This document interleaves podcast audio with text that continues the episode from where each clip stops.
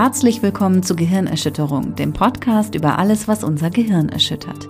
Wir sind Veronika Barmann, Psychologin und Psychotherapeutin und Katharina Mild, Journalistin. Und heute sprechen wir über die generalisierte Angststörung.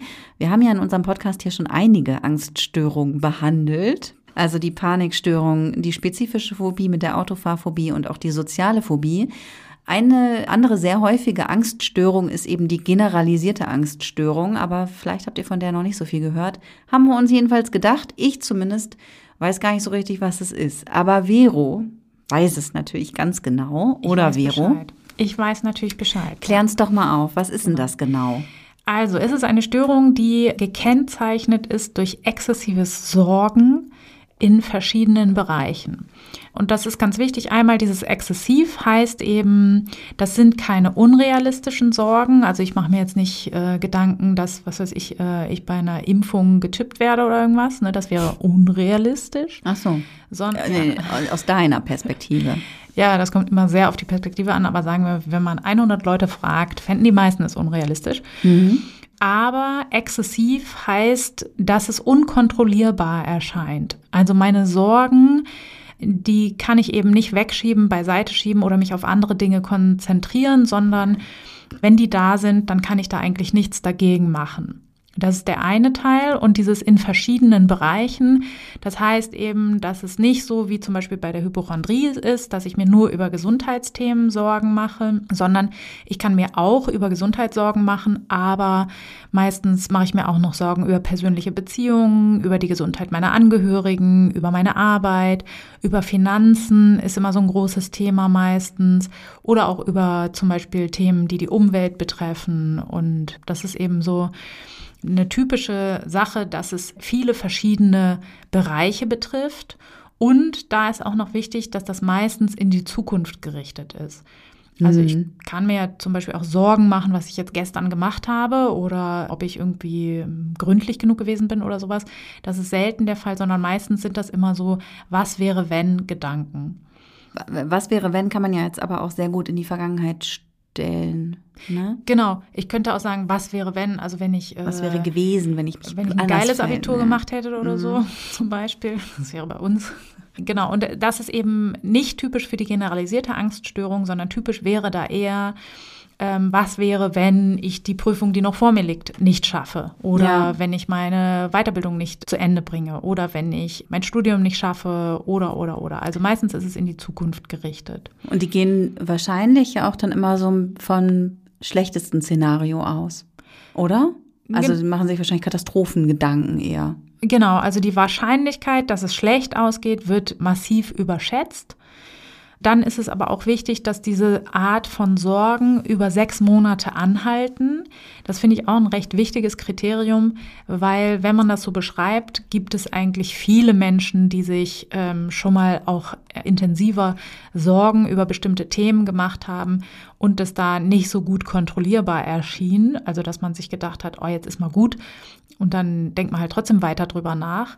Und deswegen ist auch dieses Kriterium nicht zu vernachlässigen, dass das eben über sechs Monate anhalten sollte und an der Mehrzahl der Tage eben ja so als unkontrollierbar erscheinende Sorgen sich zeigt. Hm. Genau, dann ist es noch wichtig, dass es typisch für die generalisierte Angst auch, dass es mit sehr vielen Körpersymptomen einhergeht. Also da ist zu nennen so eine Ruhelosigkeit, eine leichte Ermüdbarkeit, Konzentrationsschwierigkeiten oder auch mal ein leere Gefühl im Kopf eine starke Reizbarkeit und so eine ganz dolle Muskelanspannung und Schlafstörungen können dabei auftreten.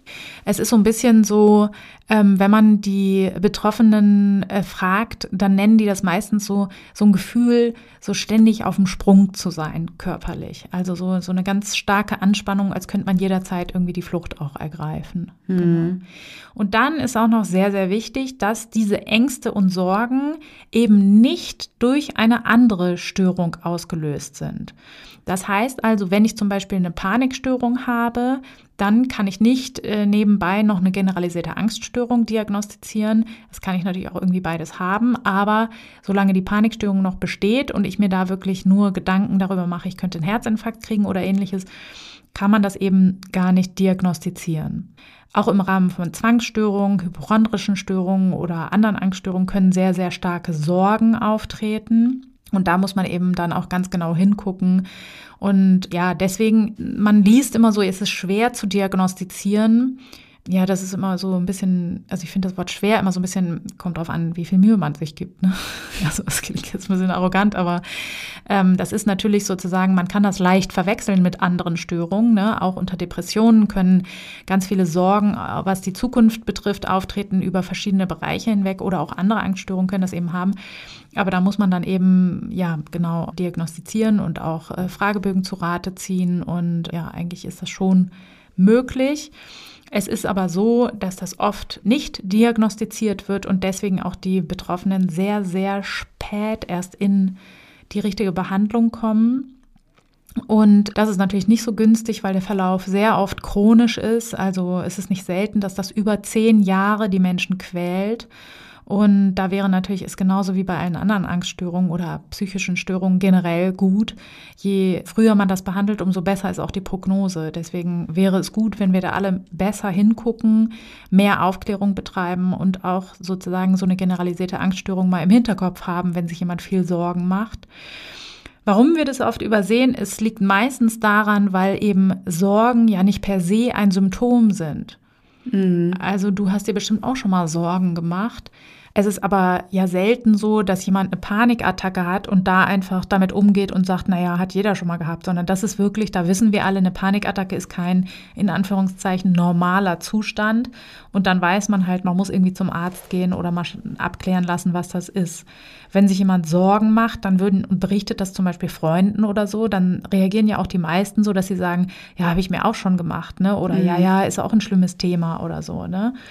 Also ein großer Bereich ist ja jetzt zum Beispiel Corona. Wenn man sich die Berichterstattung anschaut, ja, dann haben wir alle äh, irgendwie Grund, uns Sorgen zu machen. Ne? Ja. Also ob das jetzt sozusagen über die Maßnahmen geht, ne, dass alles Mögliche geschlossen ist oder man natürlich viele Berufe sehr, sehr beeinträchtigt oder auch einfach verboten quasi sind oder ob das sozusagen die Folgen der Erkrankung betrifft. Also man kann sich in alle Richtungen Sorgen machen und das ist ja in Anführungszeichen halt normal so.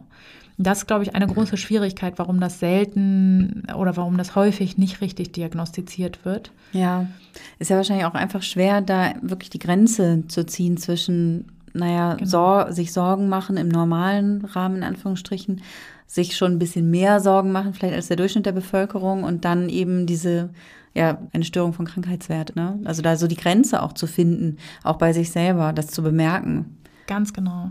Also das beschreibst du genau richtig, weil nämlich natürlich, wenn ich davon betroffen bin, dann versuche ich natürlich alles, um das irgendwie klein zu halten oder irgendwie damit gut leben zu können.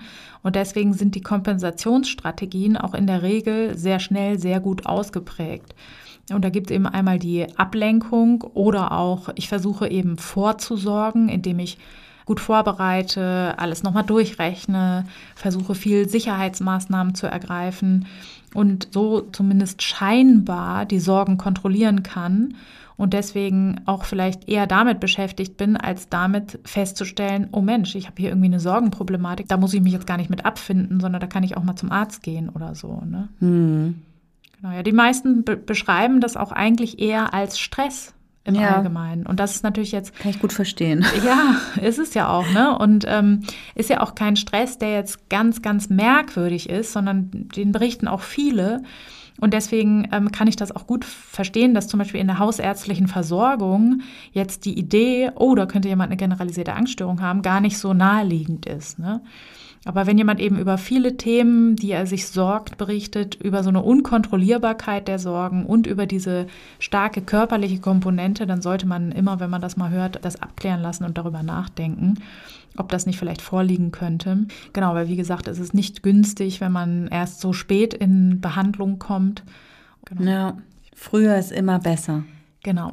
Ich habe jetzt gelesen, dass es irgendwie, also unter den Angststörungen, ich glaube, 12 Prozent der deutschen Bevölkerung leidet einmal im Leben an einer Angststörung, an einer behandlungsbedürftigen und 2,2 oder sowas von diesen 12 Prozent entfallen auf die generalisierte Angststörung. Mhm. Wenn du jetzt aber sagst, das wird häufig gar nicht diagnostiziert, ist die Zahl dann überhaupt realistisch?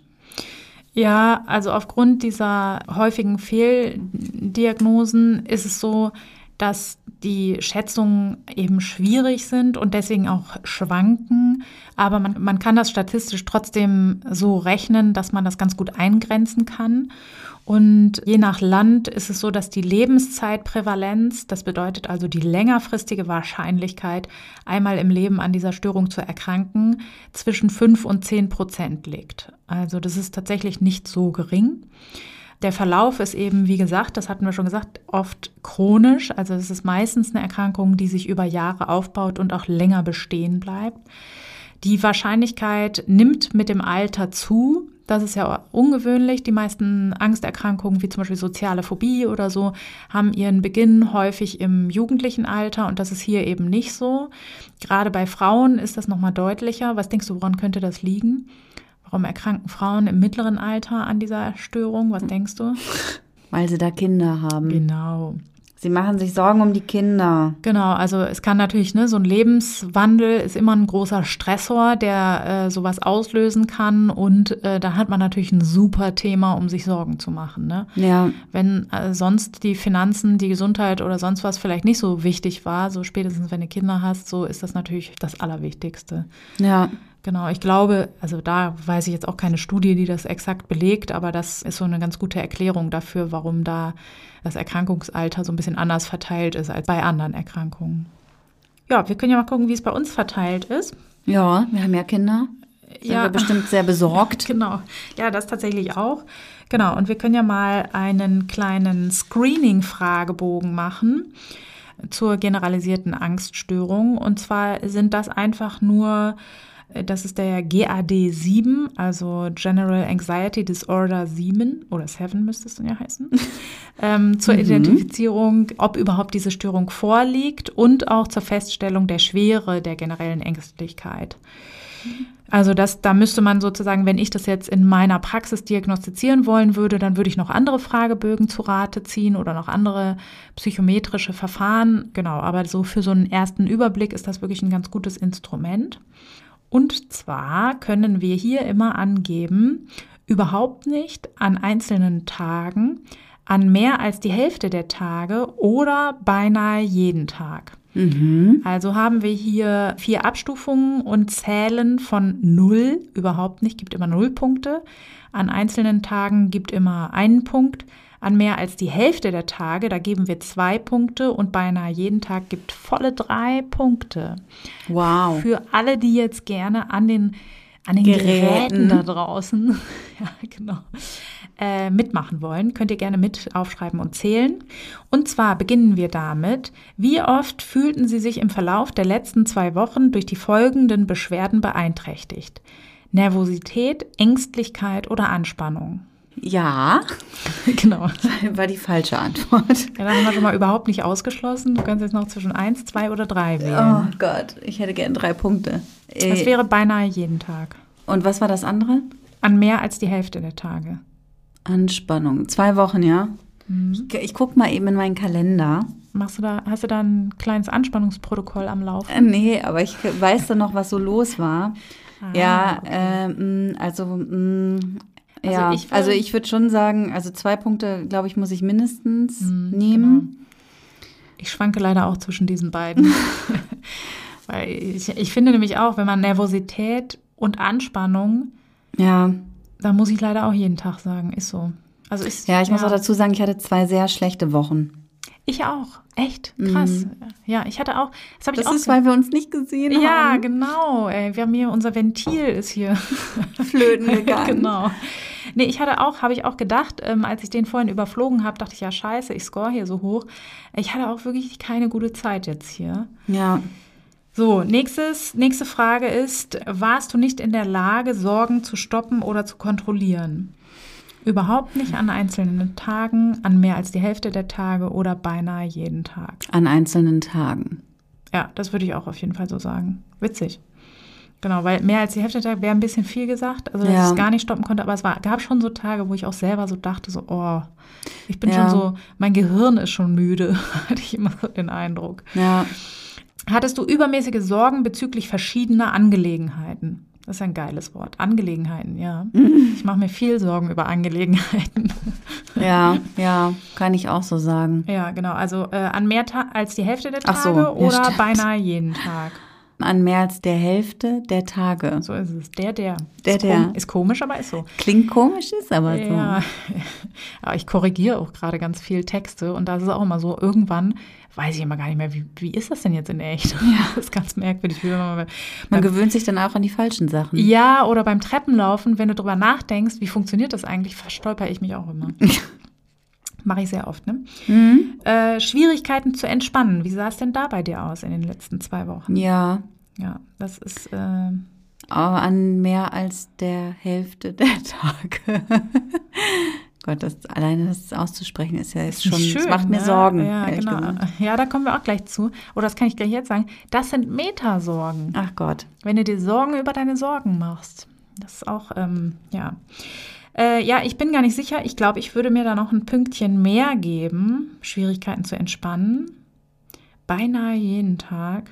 Ja, tatsächlich. Ist, ich bin mal so ehrlich äh, und so schonungslos. Mhm. Weil wenn ich viel Sport gemacht habe, ging's, aber das war auch ehrlich gesagt in den letzten zwei Wochen das Einzige, was mir den Arsch gerettet hat.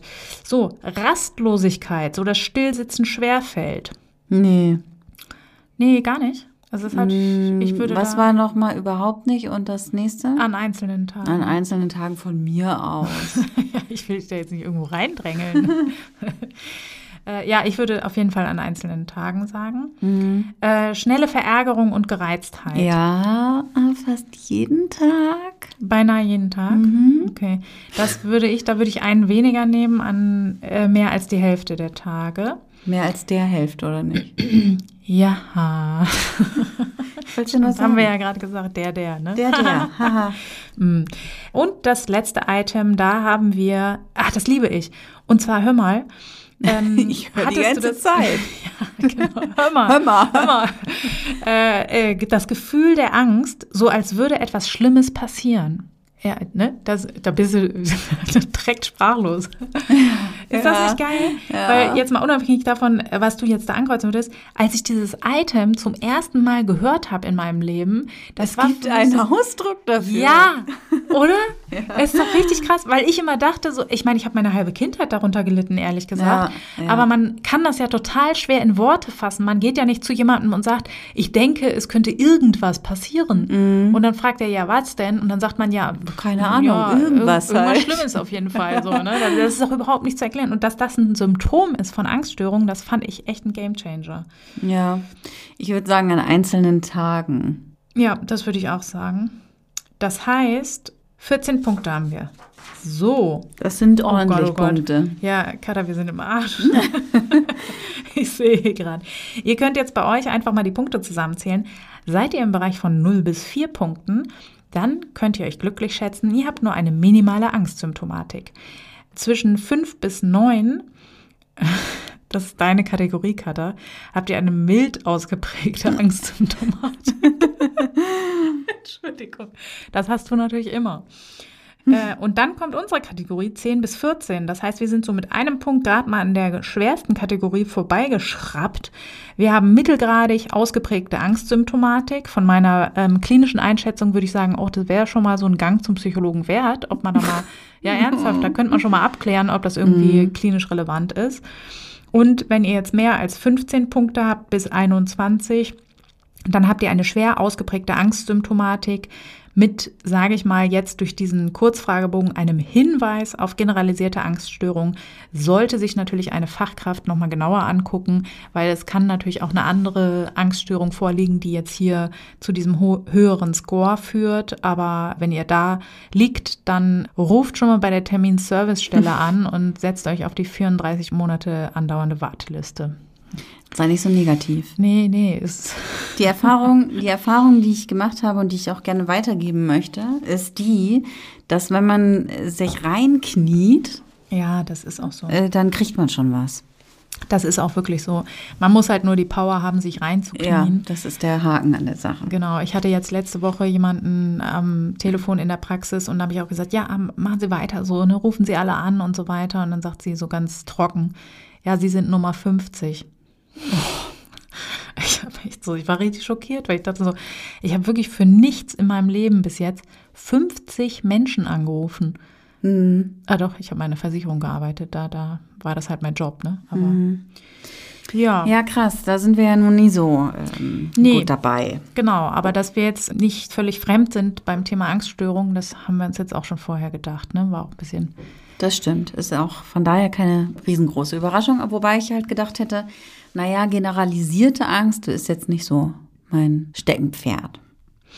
Ja, doch, ich habe schon mal gemerkt, dass ich da doch so ein, also das Potenzial hätte ich, sage ich mal. Ne? Also wenn ich jetzt ganz groß rauskommen wollen würde mit der generalisierten Angst, dann würde ich es wohl hinkriegen.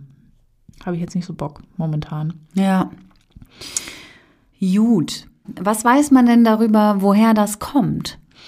Äh, Es gibt verschiedene Theorien, wie immer. Und zwar ist eine gewisse genetische Disposition auch hier wieder zu finden, in Zwillingsstudien zum Beispiel oder Adoptionsstudien.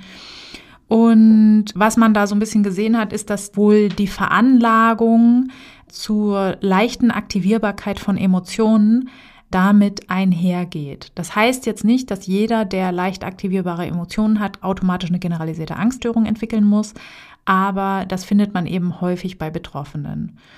Also das ist zum Beispiel der Faktor, den kann ich bei mir auf jeden Fall exakt so diagnostizieren. Also ich werde von allem immer emotional mega mitgenommen. Ja. Ja, ist bei dir nicht so, ne? Nein. Nein, Nee, genau, gut. nee. 0,0. Ja, sehr gut. Dann ist es so, man kann noch ein paar andere biologische Korrelate, sagen wir immer, finden, also Dinge, die darauf hindeuten. Und in dem Fall ist das sogar eins, wo man weiß, weil man kann dann ja immer die Frage stellen, wenn ich jetzt Menschen untersuche, die eine generalisierte Angststörung ausgebildet haben und ich sage zum Beispiel, oh krass, die haben alle ganz viel Cortisol im Blut, also kenne ich jetzt gar keine Studie, aber jetzt mal so ins Blaue gesprochen, dann kann ich ja nicht rückschließen und sagen, ach schau mal, Cortisol macht generalisierte Angststörung, weil diese bestimmte Konstellation kann ja auch eine Folge der Erkrankung sein. Und deswegen ist das gar nicht so leicht, wirklich Ursachen mit Forschungsmethoden herauszukristallisieren. Man ist sich aber insgesamt inzwischen einig, dass es zusammenhängt mit einer sogenannten Disinhibition des Sympathikus. Also das, der Sympathikus ist ja ein Teil unseres autonomen Nervensystems, was so ein bisschen für die Erregung zuständig ist. Also wenn wir uns aktivieren und ja, das zum Beispiel unter Fluchtbedingungen oder ne, wenn wir bedroht werden oder so, aber auch in anderen Situationen. Und das können wir, das ist ja auch sehr gut. Aber es ist auch wichtig, dass wir das wieder runterregulieren. Und das passiert eigentlich über so hemmende Interneurone, die mit Gamma-Aminobuttersäure arbeiten. Das ist genau. Das klingt ja Ist spannend. interessant. Ne? Ich, ja. ich fand das immer tatsächlich Buttersäure, finde ich mal ein spannendes Wort. Und das ist eben ein Neurotransmitter, der in der Regel in hemmenden Neuronen arbeitet und der eben dafür sorgt, dass gewisse Systeme wieder runterreguliert werden. Und das scheint bei Menschen mit generalisierter Angststörung nicht zu funktionieren. Was bedeutet, dass eben man ganz schlecht Furcht von Nicht-Furchtreizen unterscheiden kann. Also wenn jetzt hier ein Tiger reinspringt, ne, dann ist sozusagen unser Sympathikus ganz oben, hoffentlich. Ne? Mhm. Und das ist ja auch korrekt, so, ne, in Anführungszeichen. Also das bringt uns ja auch was. Wenn wir jetzt aber nur die ganze Bringt Zeit. uns richtig weiter. Ja, gut, jetzt in dem Raum hier nichts. Doch, ich würde die Latte dann nehmen. Würde ich dann richtig schön vermöbeln. Was für eine Latte. Ja, hier ist ja so eine Latte. Hier. Ach ja, stimmt. So. Von deinem Schrank. Genau, hat mein überaktivierter Sympathikus natürlich schon sofort äh, herausgefunden, wo hier die Verteidigungs- und Fluchtlinien sind. Genau, wenn wir jetzt aber uns die ganze Zeit nur einbilden, oh, es könnte jetzt sein, dass hier ein Tiger reinspringt und dann unser gesamtes Sympathikussystem hochfährt, dann ist das natürlich sozusagen, ja, Ungünstig? ja genau, oder es Bisschen ist halt einfach übertrieben. Genau, es ist übertrieben und wir ähm, verpulvern damit sehr viel Energie und können sozusagen gar nicht mehr in so einen entspannten Modus zurückkommen. Mhm. Genau, und das scheint offensichtlich auch nicht nur eine Folge der Erkrankung zu sein, sondern auch ursächlich zu bestehen. Mhm. Dann sind es noch Lernerfahrungen, wie immer. Da ist es so, das kann eben ausgelöst werden durch zum Beispiel Rollenmodelle. Also wenn ich eine sehr ängstliche Eltern habe, die mir immer wieder sozusagen erklären, nein, da darfst du nicht lang gehen und komm da weg, das ist gefährlich und so weiter. Ne? Also das müssen wir unseren Kindern natürlich auch sagen, wenn wir zum Beispiel an einer großen Straße unterwegs sind oder Eins meiner Kinder wollte heute zum Beispiel gerade mal eine Steckdose aufschließen mhm. und ist ganz fröhlich. Ich habe das so mit einem halben Ohr nur gehört. So, ich schließe hier auf und denke so, okay, da ist ja nichts außer eine Steckdose. Dann war er schon auf dem Weg mit diesem Metallteil. Also da habe ich natürlich auch meinem Kind erklärt, ist wahnsinnig gefährlich, hau ab da. Mhm. Wenn man das aber eben überdurchschnittlich häufig erklärt bekommt oder auch sieht, dann kann sich so eine generelle Kognition bilden, dass man die Welt als einen bedrohlichen Ort wahrnimmt. Ja. Kennst du das von dir? Nee. Hm. nee, das war aber das war von mir jetzt wirklich nicht ironisch gemeint, ne? Warum machst du dir dann so viel Sorgen, wenn das hier alles so safe ist? Nee, aber ich meine, die Frage war ja gerade, ob das aus meiner Kindheit. Also ob ich das. Ach so, nee, nee.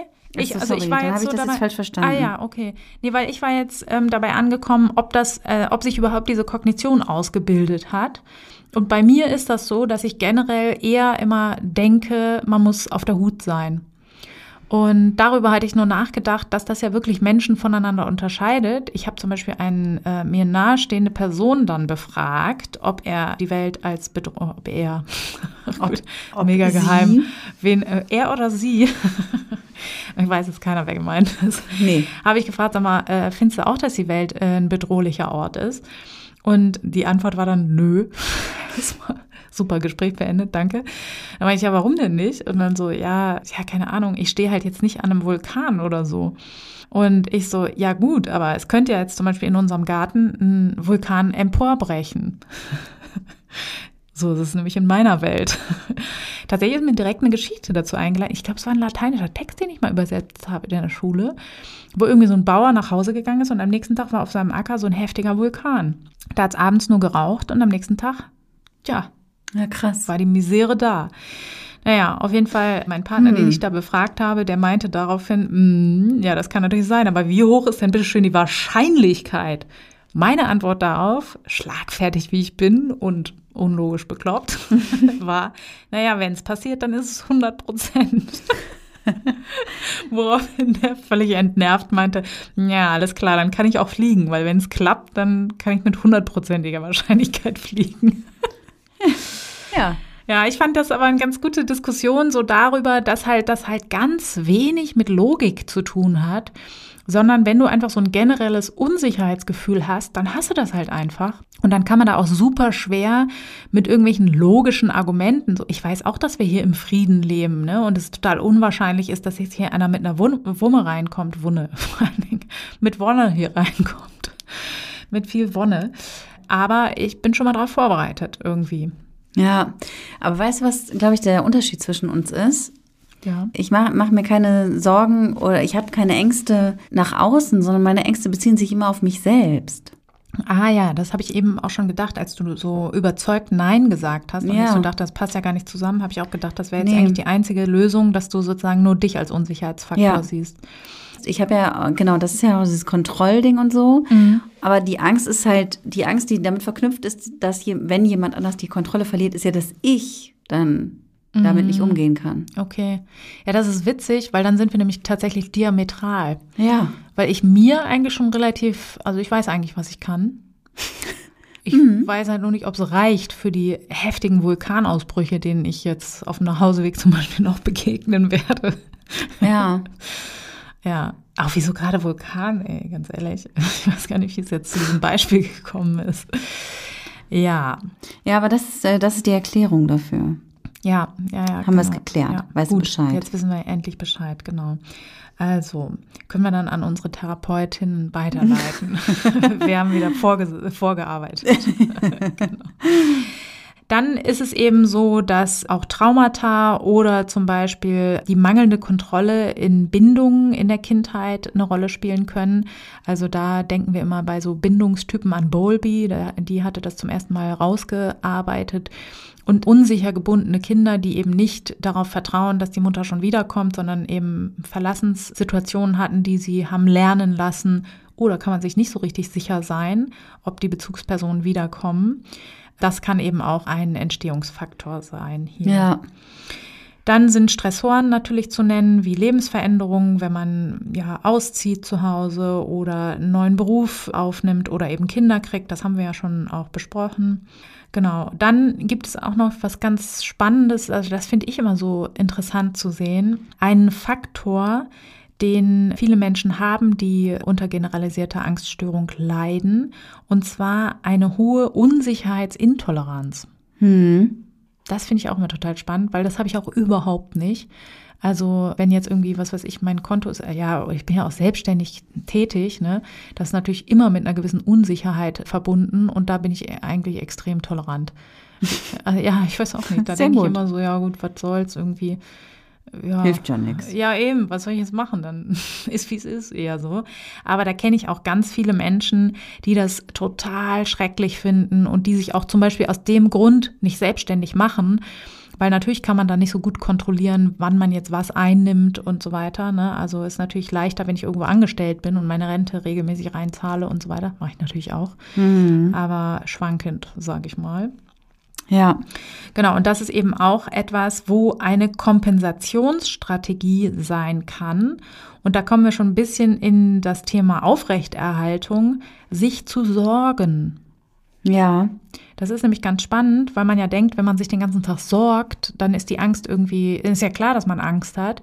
Aber eigentlich sorgen die Sorgen, oh Gott, was. die Sorgen sorgen dafür, dass du dich sorgst. Ich wollte den Satz auf keinen Fall so anfangen. Aber wie soll ich es sonst formulieren? Also die Sorgen äh, führen dazu, äh, dass ich tatsächlich weniger Angst ausbilde, als wenn ich mich nicht sorgen würde. Naja. Ah, sind, ja, genau. okay. Dann gibt es auch noch so Mythen, die sich um die Sorgen ranken, die dazu führen, dass man das zum Beispiel aufrecht erhält. Und da wäre einmal, ja, meine Sorgen helfen mir aber mein, zum Beispiel Enttäuschungen zu vermeiden. Mhm. Oder ja, ich schütze damit aber meine Lieben. Mhm. Ich kann, ich bin dann besser vorbereitet einfach. Das höre ich auch ganz, ganz häufig, wo ich mich frage, ich weiß nicht, hast du irgendwann mal den Punkt gehabt, wo deine Sorgen dich irgendwie wirklich geschützt haben vor irgendwas? Nee, ich glaube nicht. Ich auch nicht. Also Kann ich, ich mich jetzt nicht dran erinnern, jedenfalls. Also vielleicht schon, aber. Ja, also man, ich, ich habe da echt länger drüber nachgedacht, weil, also was ich zum Beispiel auch super gerne mache, jetzt auch super peinliches Geständnis, und zwar ich jetzt in der Corona-Krise nicht mehr mit diesen ganzen Klopapier-Arschlöchern, aber vorher habe ich ganz gern gepreppt. Also so zum Beispiel so ein Feuerstein in der Tasche finde ich ganz beruhigend, falls halt mal Krieg kommt. Kann ich nämlich noch Feuerchen machen und mir da nämlich mein Reh, was ich mir mit bloßen Händen erjagt habe, irgendwie drüber rollen. Und da ist es natürlich, dass ich denke, meine Sorgen bereiten mich natürlich super vor. Aber tatsächlich ist der Fall, dass ich mal vorbereitet war, echt selten eingetreten. Ich erinnere mich, vor ein paar Jahren hat mal jemand einen Splitter gehabt und ich hatte zufällig eine Pinzette dabei, weil ich ja immer so gut präpariert bin. Gut, ich würde nicht sagen, dass trotz dieses Ereignisses die Kosten-Nutzen-Rechnung zugunsten meiner Sorgen aufgeht. Aber gut. Dann ist es oft so, dass Menschen denken, dass äh, Sorgen eben helfen, Lösungen zu finden oder überhaupt auch, man kann so ein bisschen, bisschen Sorry, ich versuche mal nicht in den Slang zu fallen. äh, man kann so ein bisschen auch so magisches Denken fast entwickeln, äh, dass man der Meinung ist, Sorgen verhindern auch, dass überhaupt negative Ereignisse eintreten. Mhm. Das äh, habe ich jetzt zu selbstsicher schon als Mythen bezeichnet, weil natürlich alle diese Annahmen über Sorgen nicht zutreffen. Wie? Genau. Alle die. Ach so. Entschuldigung. Ja, also es hilft, jetzt, es hilft natürlich nicht mehr Enttäuschungen. Ne? Also wenn ich mir jetzt Sorgen mache, Gott, oh Gott, mein Mann könnte mich verlassen und ich komme nachher nach Hause und der sagt dann so, nee, sorry, so mit diesem ganzen Podcasten kannst du mich mal am Arsch lecken. Ja, dann geht es mir ja nicht besser, nur weil ich es vorher schon mal drüber nachgedacht habe. Ja. Also das schützt mich ja nicht davor, äh, schlimme Emotionen zu erleiden im Leben. Ja, ja, ja, total.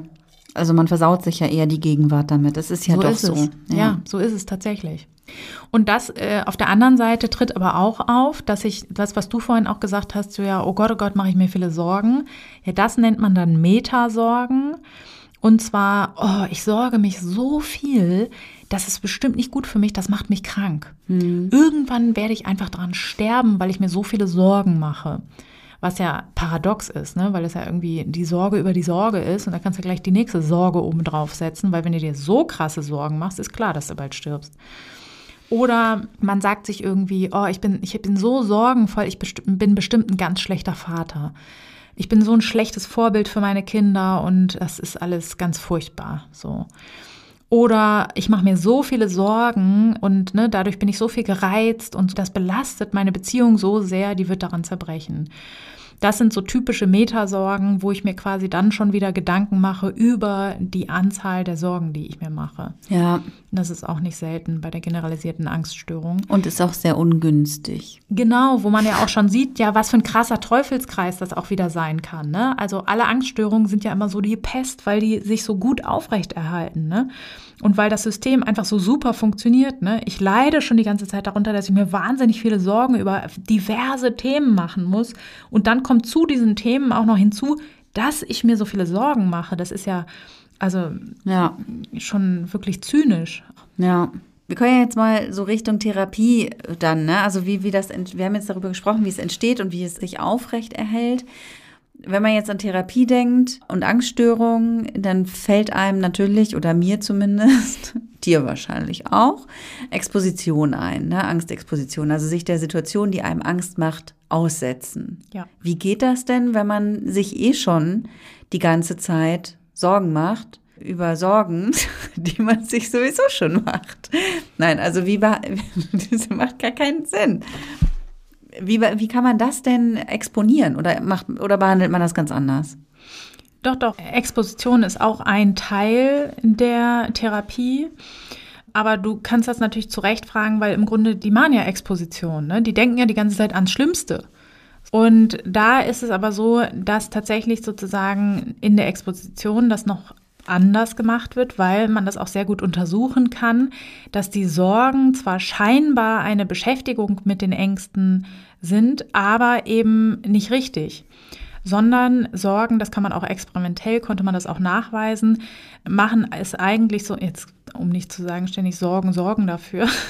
Sag das ruhig, ich finde das Spreche lustig. Ich jetzt schon so Sorgen machen, das und das. Also, gut, wir sind jetzt auf dem Niveau einer, eines Vierjährigen angekommen.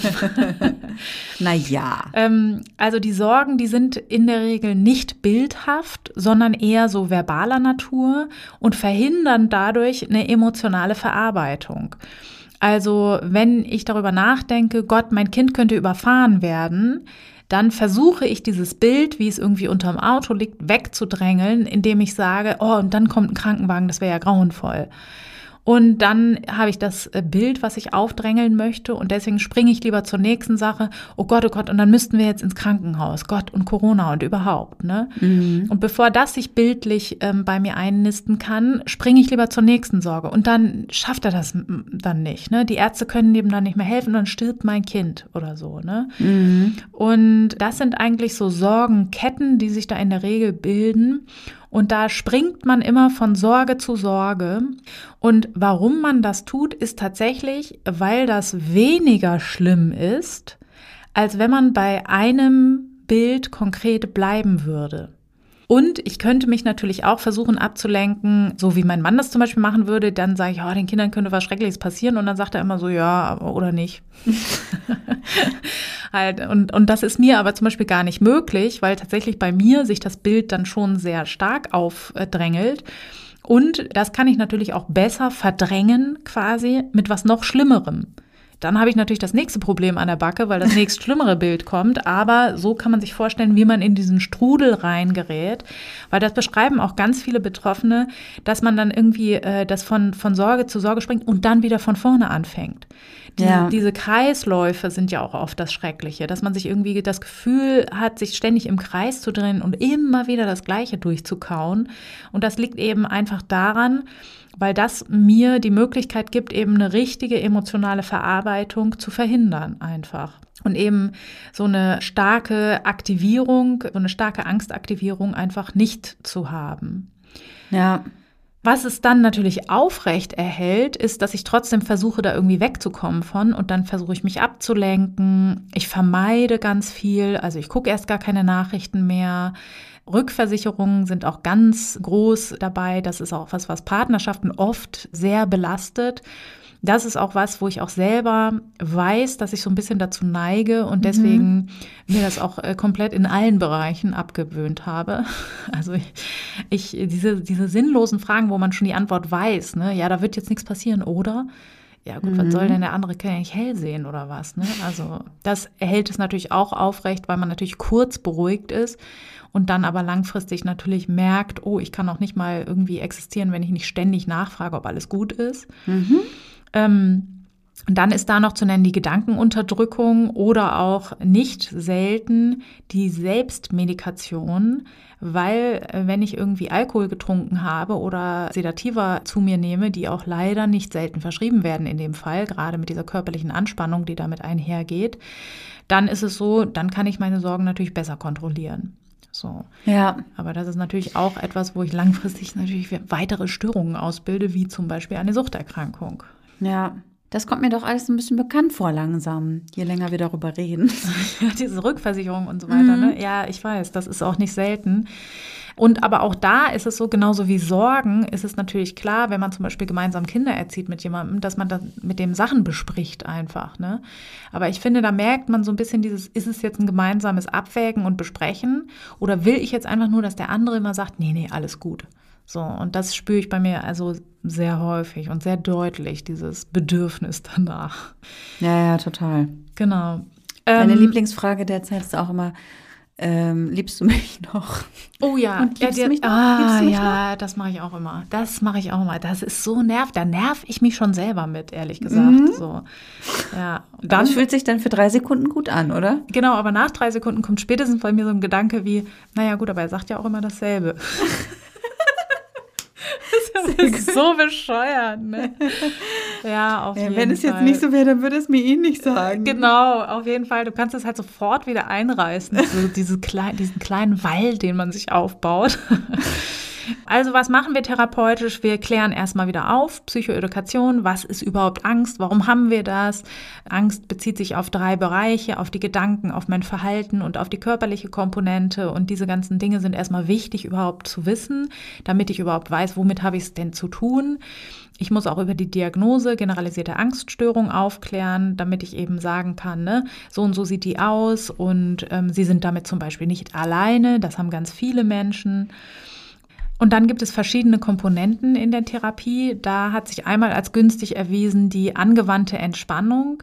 Das ist basiert so ein bisschen auf der progressiven Muskelentspannung, ist aber ein bisschen verkürzter und das bietet sich sehr, sehr an, wenn die körperliche Komponente stark ausgebildet ist und fokussiert auch so ein bisschen darauf, dass man so die Muskeln anspannt und wieder entspannt und dann auch mehr so ein Bewusstsein einfach dafür bekommt, wie verspannt man durch die Sorgen und Ängste oft ist und dann eben auch eine größere Kontrollierbarkeit einübt einfach. Also das Ziel der angewandten Entspannung ist es eben dann beim Aufkommen von Anspannung direkt mit einem eingeübten Wort für Entspannung wieder zu sorgen. Mit einem eingeübten Wort. Genau, also dieses Programm wird dann immer weiter verkürzt, bis es eben sogenannte Ruhewörter gibt, die einfach schon dazu führen, dass man direkt halt Entspannung induzieren kann. Mir würde da Brot einfallen. Genau. Jetzt weißt du, warum ich das so oft nutze. Nee, tatsächlich habe ich das irgendwann mal gehört, dass das das Zwerchfell entspannt. Brot. Und dann lacht man nicht so viel. Hm. Funktioniert bei uns immer blenden. Ja, ja, ja.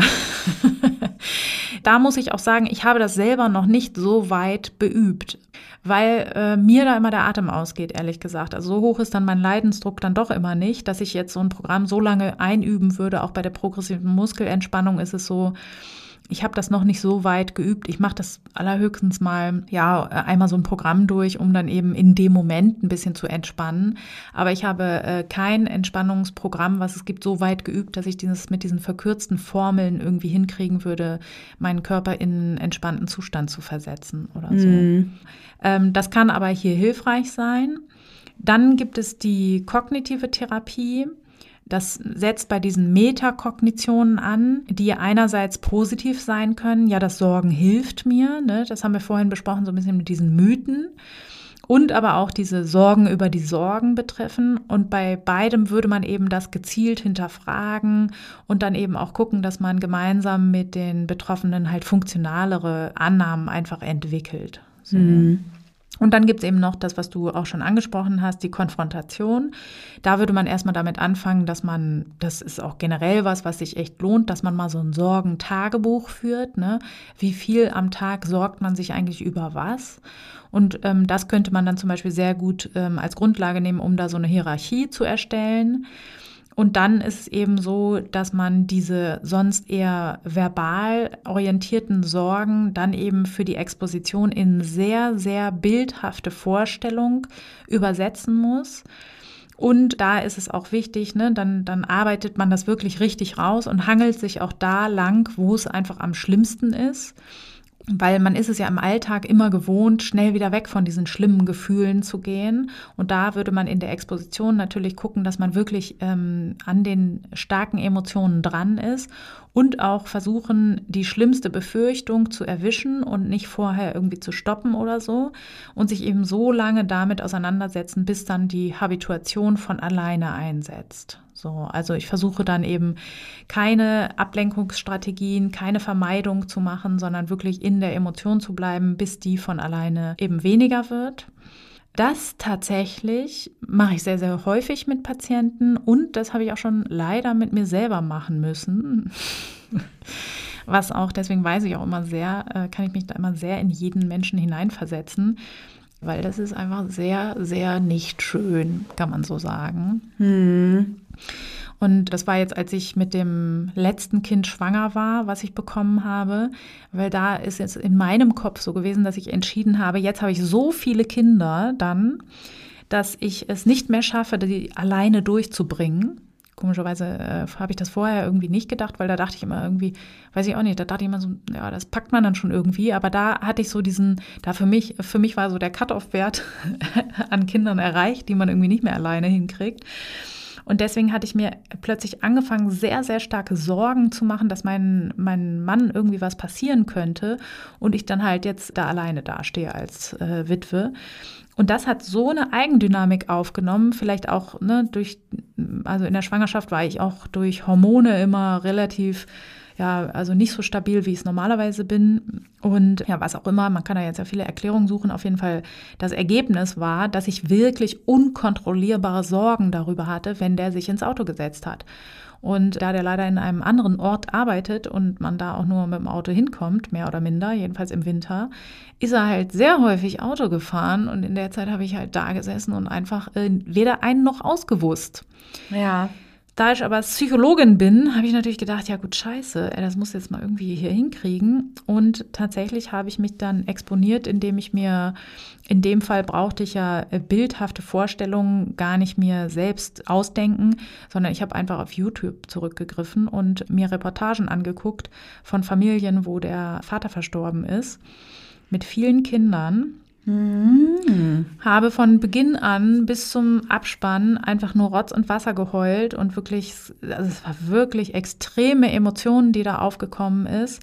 Ja, aber je stärker die Emotionen sind, umso schneller tritt ja auch die Habituation ein. Und es war dann wirklich so, dass ich nach einer kurzen Zeit schon ja, mich daran gewöhnt hatte, was ja bei so einer Vorstellung immer ein bisschen merkwürdig ist. Ne? Weil ich meine, dann sitzt man natürlich nicht da und denkt sich, ja, super, wäre toll. Also ich glaube, ich wäre eine super lustige Witwe oder so, ne? Sondern das finde ich natürlich immer noch nicht schön, diesen Gedanken. Aber er hat halt seine grauenvollen Klauen verloren quasi, mit denen er einen dann immer so in diese starke körperliche Aktiviertheit reinzieht, sage ich mal. Mhm. Und den Unterschied kann man ja auch immer leicht spüren, wenn du, keine Ahnung, was ist denn mal so ein Sorgenthema von dir, was dir irgendwie, ach so genau, dein Mann liebt dich nicht, hast du vorhin schon gesagt, das wäre jetzt schlimm. Ja, kann ja auch sein, dass er irgendwie stirbt. Wie wäre das denn? Das habe ich auch tatsächlich, also damit beschäftige ich mich auch regelmäßig. Mhm. Auch ist auch nicht so unangenehm, wobei ich mich da jetzt, glaube ich, nicht so in so, wobei doch, ich mache, es kommen Sorgenketten dabei raus. Ja, ja, doch, doch, wenn ich so drüber nachdenke. Ah, okay. Es bleibt dann doch nicht bei dem einen Bild. Nein, es folgen noch andere. Mhm. Ja. Aber Ja. was ja jetzt viel naheliegender wäre, zum Beispiel, ist Corona. Machst du dir denn da die gleichen Sorgen? Wie die gleichen. Also entstehen da bei dir auch solche Sorgenketten? Mm, nee, nicht so. Genau, und das ist halt sehr häufig so, dass Themen, die natürlich eigentlich vom, von den Kognitionen her oder, oder weiß man ja, Wie? das wäre jetzt gleich? Was? also vom Kopf her weißt du, es wäre ja alles gleich schlimm. Trotzdem hat das eine halt mehr Wumms, sage ich mal. So, es gibt halt so bestimmte Gedanken, die für einen selber halt grausamer wären als andere. So. Also ich finde das auch immer ganz eindrücklich, dass ich zum Beispiel bestimmte Krankheiten finde ich grauenvoll. Die Vorstellung daran, da möchte ich mich sofort abwenden und denken, nein, nein, nein, das will ich nie kriegen. Und andere Krankheiten, die vielleicht tödlicher sogar sind, denke ich so, naja, gut, dann hätte man es halt. Also das ist hier immer sehr ein guter Unterschied, das zu bemerken. Und für mich ist eben jetzt die Vorstellung, dass mein Mann irgendwie aus Versehen in eine Leitplanke fährt, immer noch nicht geil. Aber ich kann das halt denken und danach wieder an andere Dinge denken und meinen Job äh, zum Beispiel machen oder hier so einen Podcast aufzeichnen oder was weiß ich. Ne? Ja. Und dafür ist eben die Exposition sehr, sehr wirksam und sehr gut. Und das sollte man eben auch, wenn man an der generalisierten Angststörung leidet, möglichst jemanden finden, der einen so behandelt, dass er das auch macht. Genau. Ja. Man kann auch in vivo exponieren, also sprich das andere, was wir jetzt gesagt Wie bei haben. lebendigem Leibe? Ja, so ist es, genau. Weil ich, also ich habe jetzt natürlich nicht meinen Mann persönlich äh, um die Ecke gebracht, um mich daran zu gewöhnen, dass er eventuell versterben könnte, sondern ich habe mir das eben nur vorgestellt. Gott so. sei Dank. Ja, so ist es. Ich kann aber auch manchmal bei der generalisierten Angst Dinge in echt üben. Zum Beispiel, ah, das habe ich auch mal gemacht. Ich mache mir natürlich, sobald meine Kinder das Haus verlassen, starke Sorgen. Und ja, die äh, kriege ich auch in der Regel einfach nur mit stumpfsinniger Ablenkung in den Griff, weil ich mir halt denke, na gut, ich kann sie auch nicht einsperren, so, das ist auch nicht gut. Und da kann man sich natürlich dann auch äh, schön exponieren, indem man zum Beispiel die Kinder extra irgendwo hinschickt. So habe ich zum Beispiel eins meiner Kinder, mein ältestes, da hatte ich sowieso äh, andere Kinder im Haus, konnte also nicht weg und die wollte irgendwie äh, was vom Bäcker und dann habe ich dann, ne, habe ich gesagt, du, ich kann jetzt nicht hier weg, aber du kannst dir gerne was kaufen. Ich kann dir auch Geld dafür geben, weil ich auch dachte, ist jetzt mal Zeit, wo das Kind mal alleine einkaufen gehen sollte. Und ja, der Bäcker ist bei uns halt am Ende der Straße, also sprich 200 Meter vom Haus entfernt. Und dann ist das Kind losgegangen um, und dann sind so fünf Minuten vergangen und dann waren so zehn Minuten irgendwann rum und da dachte ich dann schon so, mm, okay, muss ja eine lange Schlange gewesen sein. Ja, und dann war so eine Viertelstunde um und dann bin ich dann irgendwann schon irgendwie immer so vor der Haustür hin und her getigert und so. Und nach einer halben Stunde kam die dann wieder und ich war schon quasi so äh, ver verweint äh, gefühlt. Ich habe gesagt, mein Gott, wo warst du denn jetzt? Und dann sagt sie, ja, ich gehe doch nicht zu dem Bäcker, der ist nicht gut. Papa sagt, den besten Kuchen gibt's bei dem anderen Bäcker, der ungefähr ja, eine halbe Stunde entfernt ist halt und über sieben große Straßen geht und was weiß ich was. Genau, aber das ist natürlich eine gute Übung, wo man eben merkt, ach so, Kinder gehen gar nicht kaputt, wenn sie mal aus dem Haus gehen. Ne? Und ja, die hat das natürlich super umsichtig gemacht, an jeder Straße angehalten und geguckt und so weiter. Ne? Also das sind dann auch oft Dinge, die man mit Menschen übt, die eine generalisierte Angststörung haben, dass man eben sagt, so, wir rückversichern jetzt mal nicht mehr und ihr Mann, der fährt jetzt einfach mal zur Arbeit und der ruft dann nicht sofort an, dass er gut angekommen ist, sondern man muss eben lernen, wieder darauf zu vertrauen, dass es gut wird. So. Hm. Weil es einem halt nichts bringt, vom Gegenteil auszugehen einfach. Ja. Es kann natürlich schlecht gehen, aber es bringt dir nichts, wenn du den ganzen Tag schon drüber nachdenkst oder dein ganzes Leben, ja, im Grunde. Jetzt müsstest du nur noch versprechen, dass es dann auch tatsächlich, dass die, diese Sorgen dann auch weggehen am Ende. So ist es. Gehen das so? hundertprozentig weg, kommen nie wieder. Nee, also das ist eine gut behandelbare Störung und diese Therapieteile, die wir haben, die kann man äh, unterschiedlich kombinieren, unterschiedliche Schwerpunkte setzen und das hilft Patienten in der Regel sehr, sehr gut. Aber einschränken muss ich auf jeden Fall bei einer starken Chronifizierung, wenn sich jemand jetzt schon 30 Jahre in seinem Leben Sorgen gemacht hat, dann ist natürlich auch die Behandlung dementsprechend schwer. Also das Umlernen im Kopf ist dann eben sehr, sehr mühselig, sehr, man muss da sehr hartnäckig sein und man kann da auf jeden Fall eine Linderung erreichen, aber ob jemand dann eben als voll remittiert entlassen werden kann quasi, das hängt eben damit zusammen, wie stark sind die Vorerkrankungen, wie stark sind komorbide Erkrankungen zum Beispiel, die sich gebildet haben. Und wie bereit ist derjenige auch, da in die Vollen zu gehen. Ne? Also ich habe mich da ja komplett in die schlimmsten Befürchtungen reingeschmissen. Da sagen aber auch wirklich viele Betroffene, ach nee, danke, können wir mal so ein bisschen ausprobieren. Und dann sage ich mal, nee, lieber doch nicht. Und das hängt natürlich dann sehr, sehr stark mit dem Behandlungserfolg zusammen auch. Ja, Genau, also es ist wirklich keine leichte Erkrankung, aber man hat eben auch dadurch, dass die Sorgen so vielfältig sind, auch sehr, sehr viele Ansatzpunkte, wo man therapeutisch eben was machen kann. Das kann man auch als Vorteil sehen, finde ich immer. Ja, also auch hier gilt, je früher, desto besser, ne? Auf jeden Fall ruhig verbreiten, dass es diese Störung gibt. Das wissen ja viele Menschen gar nicht. Und dass Sorgen, wenn sie überhand nehmen, eben auch behandelbar sind. Das ist wirklich was ganz Wichtiges, was, was man verbreiten sollte. Und genau, es gibt ganz viele Techniken, natürlich, die haben wir jetzt hier alle nicht gestreift, wie man im konkreten Fall dann mit den Sorgen umgehen kann. Da können wir vielleicht nochmal so eine Bonusfolge raushauen, wo wir da so ein paar Techniken erklären. Genau, da sollte man ruhig lieber einmal öfter zum Arzt gehen und das abklären lassen, ob das noch in einem Rahmen ist, der normal ist, der sich auch wieder zurückbildet oder ob das schon so eine eigene Dynamik entwickelt hat, wo man mit Expertinnen zusammen was gegen tun sollte. Ja. Ne? Ich danke dir sehr für die Gehirnerschütterung. Und euch da draußen vielen Dank fürs Zuhören. Wie immer freuen wir uns sehr über euer Feedback und wenn ihr Ideen habt, für Themen, die wir mal behandeln sollen, schreibt uns gerne.